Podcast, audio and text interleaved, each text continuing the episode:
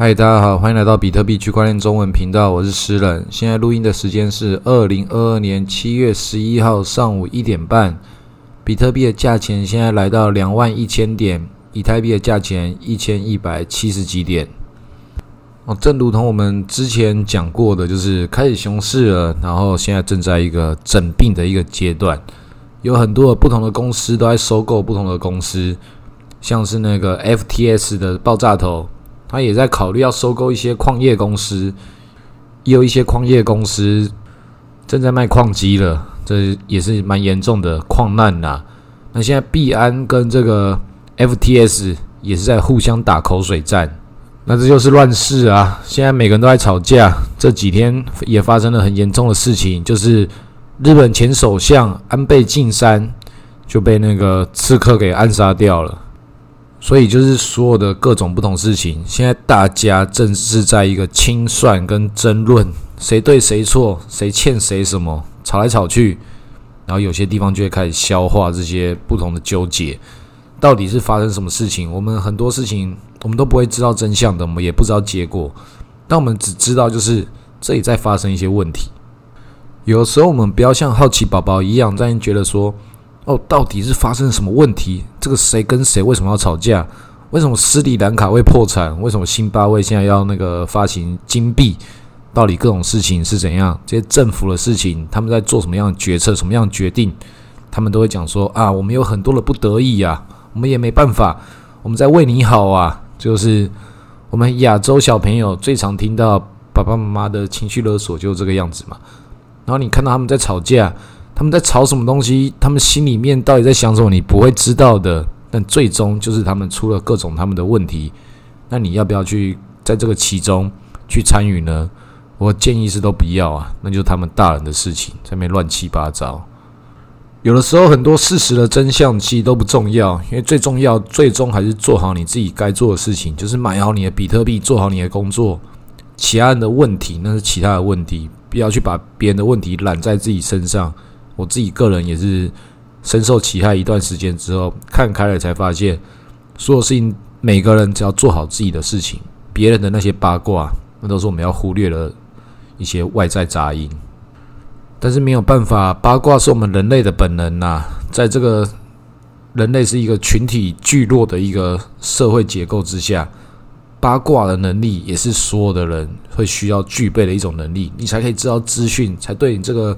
种群的一个生存力有一个基本的一个个体生存力的一个基本结构在里面，你要绑入这个系统，这就是为什么我们台湾尤其这么小的岛，很多人都很喜欢八卦，啊因为你知道越多的八卦，好像你在这里的影响力越大，很多在这个里面在传递八卦跟封锁八卦这个不同的纠结之中，它变成生活的一部分了，这是一件很。我觉得不太认同的事情，但是你不管八卦，八卦也会找上你来啊。那我们身为这个币圈投资人，你要关注的八卦一定要更高维度的，你要关注到这个比特币最底层，现在这些开发者这几个 Blockstream 或是 Bitcoin Core 这些他们的八卦是什么？然后你会发现，其他没有什么八卦，他们就是在做他们的事情，他们一样会有他们收割韭菜的逻辑，也有他们身为这个。技术输出者的一些傲慢，那些八卦可能才是我们要在意的。那事实上，他们最终他们八卦都是很纯粹的那一种。我们一般人所遇到那些八卦，你看那个项目方怎么样怎么样，到底他们有没有人去购买，到底是谁去自己哄抬拉价那些事情，是不是就发现这种八卦就只是短时间内去滋养你的一些无聊的一些空虚，大部分事情都不重要。那其实讲比特币的那些八卦，其实也不重要啊，因为比特币它就只是一个科技载体跟一个金融载体，它就一直往前进，就这么单纯，就这样而已，可以让你简简单单的卖好你的比特币，跟着这个市场波动，然后过好你充实的一生。但是这个世界的格局实在太大了，有的时候有一些小小的八卦，确实会为一些人带来一些很好的机会。像是我一些朋友，斯里兰卡这次的这个破产，也有一些朋友跟我讲说，他上个月本来要去斯里兰卡，当然是他知道了要发生什么样的事情之后，他做好了什么样不同的准备。也有其他朋友在各种的不同的货币理论之下，最近网络上也是吵得沸沸扬扬的，讲这个现代货币理论到底是什么样的一个事情？为什么现代货币理论在斯里兰卡会失失效？然后大家就开始分析说，因为现代货币理论从来就不存在于斯里兰卡之间，因为它不是一个强势货币。他们现在这个科普一下，这个现代货币理论就是讲，只要你可以持续的印钞票，国家之间的这个债务，只要在国内里面的债务都是可以透过印钞票来解决。但是你遇到一个外部的一些效应，其他欠的外债啊或什么，它又不是你印钞票可以解决的。这个其实整个听起来，我觉得就是废话啊，就是因为你你欠的内债，就是大家一起去承担。但是你欠的外债，就是外面的人不会跟你一起承担，这就这么单纯的事情。不过就是两边都是不诚实的人吵着，我的不诚实比你更有理由，因为我更有更有能力，所以我可以不诚实。像是美元，美元就是因为他就是可以自己印钞票，他欠外面的也都是欠他自己的美元，他自己印这个钞票逻辑就是，我的天哪！搞这一招，就是因为你最屌，你最棒，所以你欠的钱都可以用你自己印的钱来花，大家都要接受。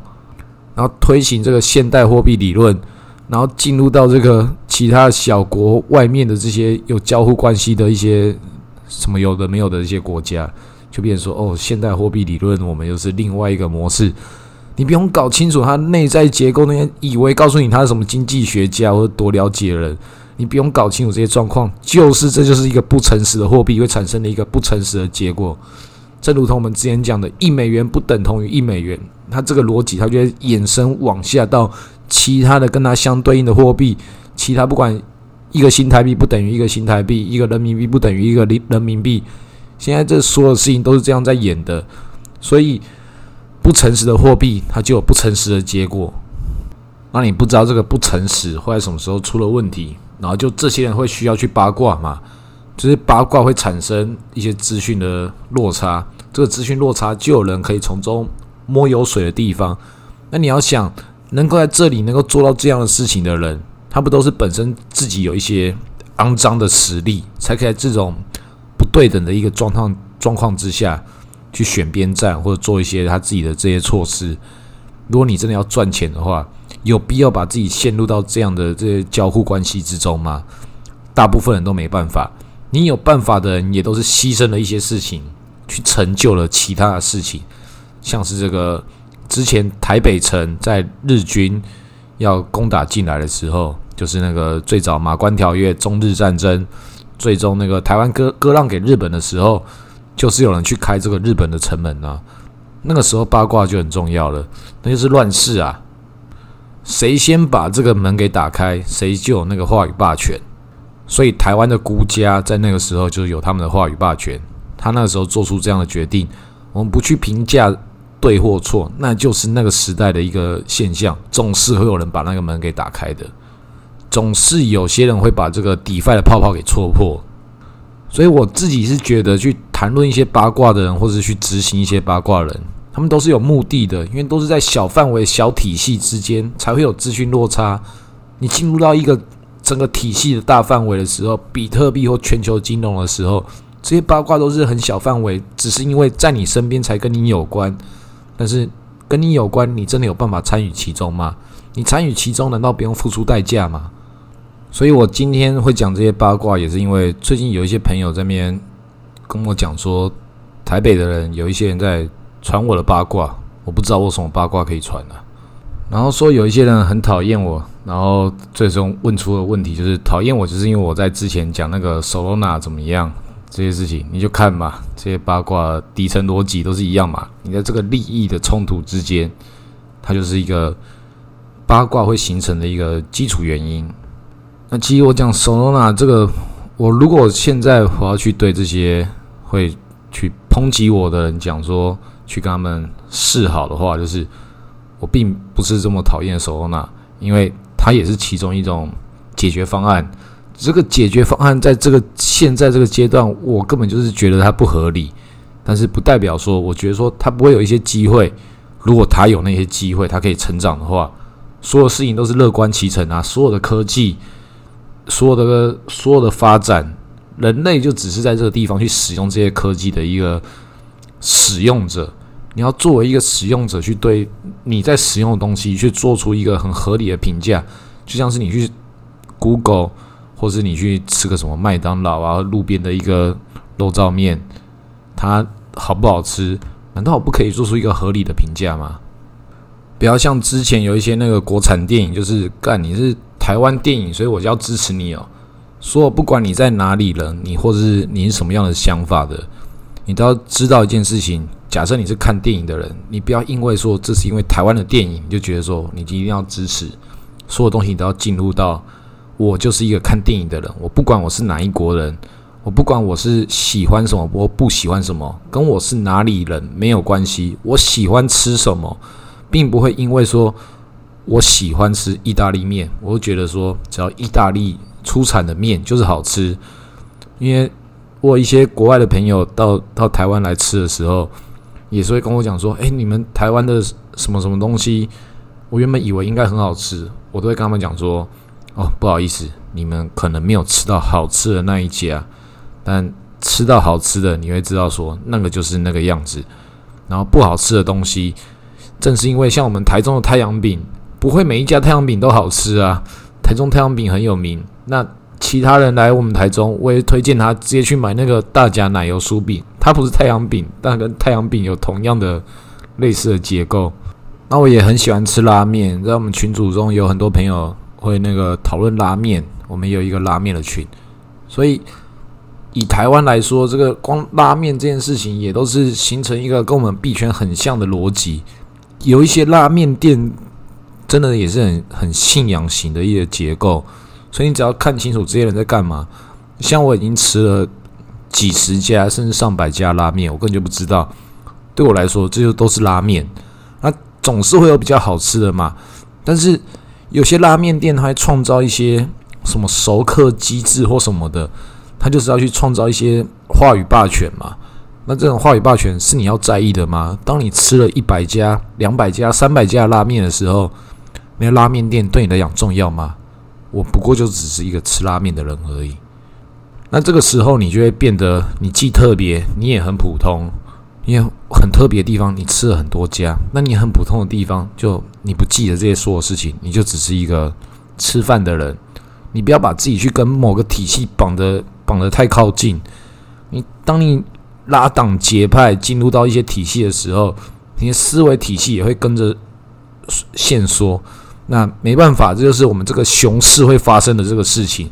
现在这个熊市，你就可以看到很多没有安全感的人正在拉党结派。你支持谁？你反对谁？觉得说，因为你要去支持谁，在这里得到一些更大的一些话语霸权。像这个必然跟 FTS 正在搞这些事情，你不要去想这些事情呢。不要想说你到底是支持必安还是支持 FTS。或是怎么样，你就是在这种里面，你就只是一个使用者。作为你一个很单纯的使用者，正如同这些拉面店，就算你是熟客，你也不管这些老板在想什么。好吃就是好吃，不好吃就不好吃。你想要在这边得到什么东西，都是要很公正评价你人生之中所得到这些体验。你最终要诚实的对象，就是面对至少。至少对你自己要诚实吧。你对其他人要什么套路，那是你的事情啊。你的人生中什么样的表达方式，那都是你的风格。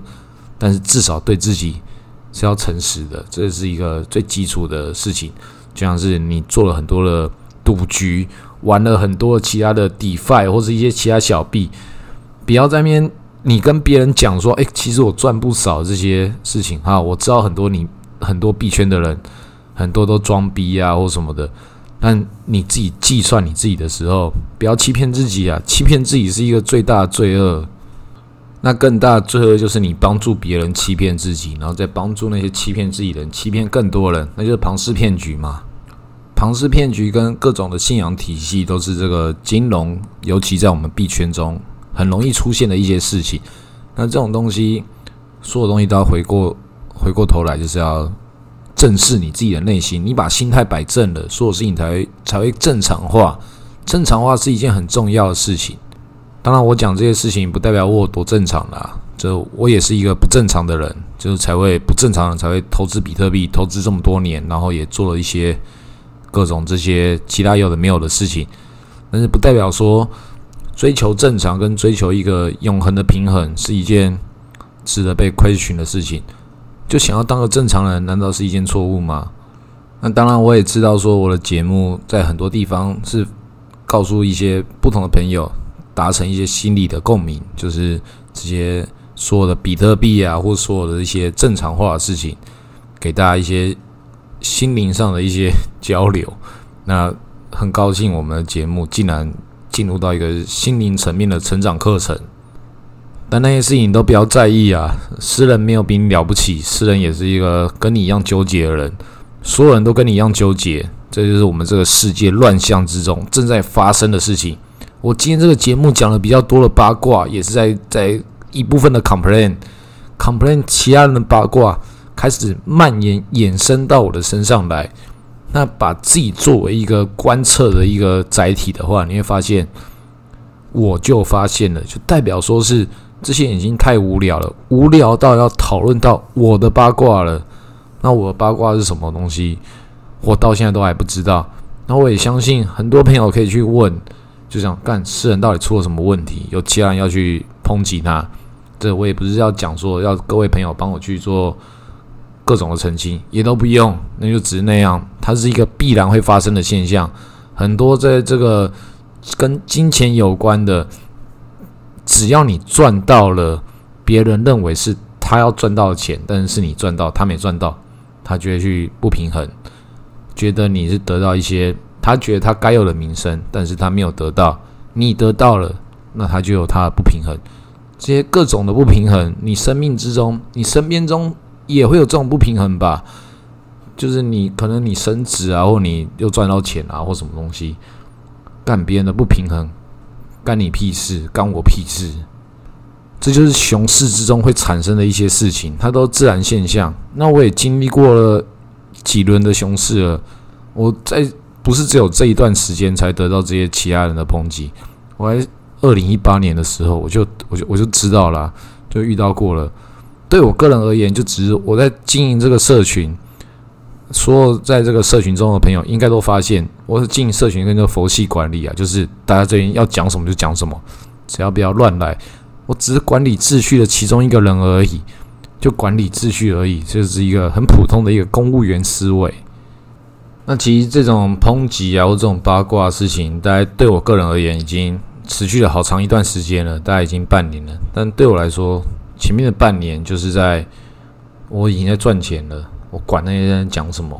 那现在我那个进入到熊市了，身上比较没有那么多钱了之后，我也觉得，看我已经没有钱了，这些人还要再管我什么事情？那其实最终事情，你就会把它当做一个正常现象来判断。那现在今天讲的比较多，我个人的一些想法，你要回过头来去思考你自己的想法。这个你投资比特币，肯定也有一些其他你身边中的亲朋好友，其他这边有些人支持你，有些人反对你，对你来说都是一些很纠结的事情。这就是熊思维发生的一个正常现象。这个正常现象就是你要去抵御的，因为你是一个比特币的投资人，你就要能够接受这种正常。即便他很很凶残，即便他很痛苦，但他也是正常啊。就投资比特币，它本身就是一件很正常的事情，但它有它的痛苦，有它的欢愉。你该怎么样去面对它？那就是你在这长期的时间之中，你要去跟比特币去做对价关系，去做沟通的事情，也是跟你身边中的这些亲朋好友去做沟通的事情。它可以去改善你的生活，或者去做一些。对等的一些沟通，如何把这些沟通去变成一个正常化，把正常化成为你生命中的一个很重要一个事情。我们大部分都不是天才，不是天才的人都要想办法让自己正常，因为你过于天才或是过于超前，那比特币本来是一个超前的一个事情，它现在很正常的，那你就把这些正常的事情告诉你身边中的人，比特币。投资它就只是一件很正常的事情，我们就在它这个低点的时候买入，高点的时候卖出，表达这种正常，就是你表达给这个世界一个很正常的一个标准。我们不管那些啰里啰嗦的事情，正常那些八卦，我们都不要在意，就只是这样而已。过好你自己该过好的一个人生，然后做好你自己该做好一些工作，就这样而已。好，今天录到这里，谢谢大家。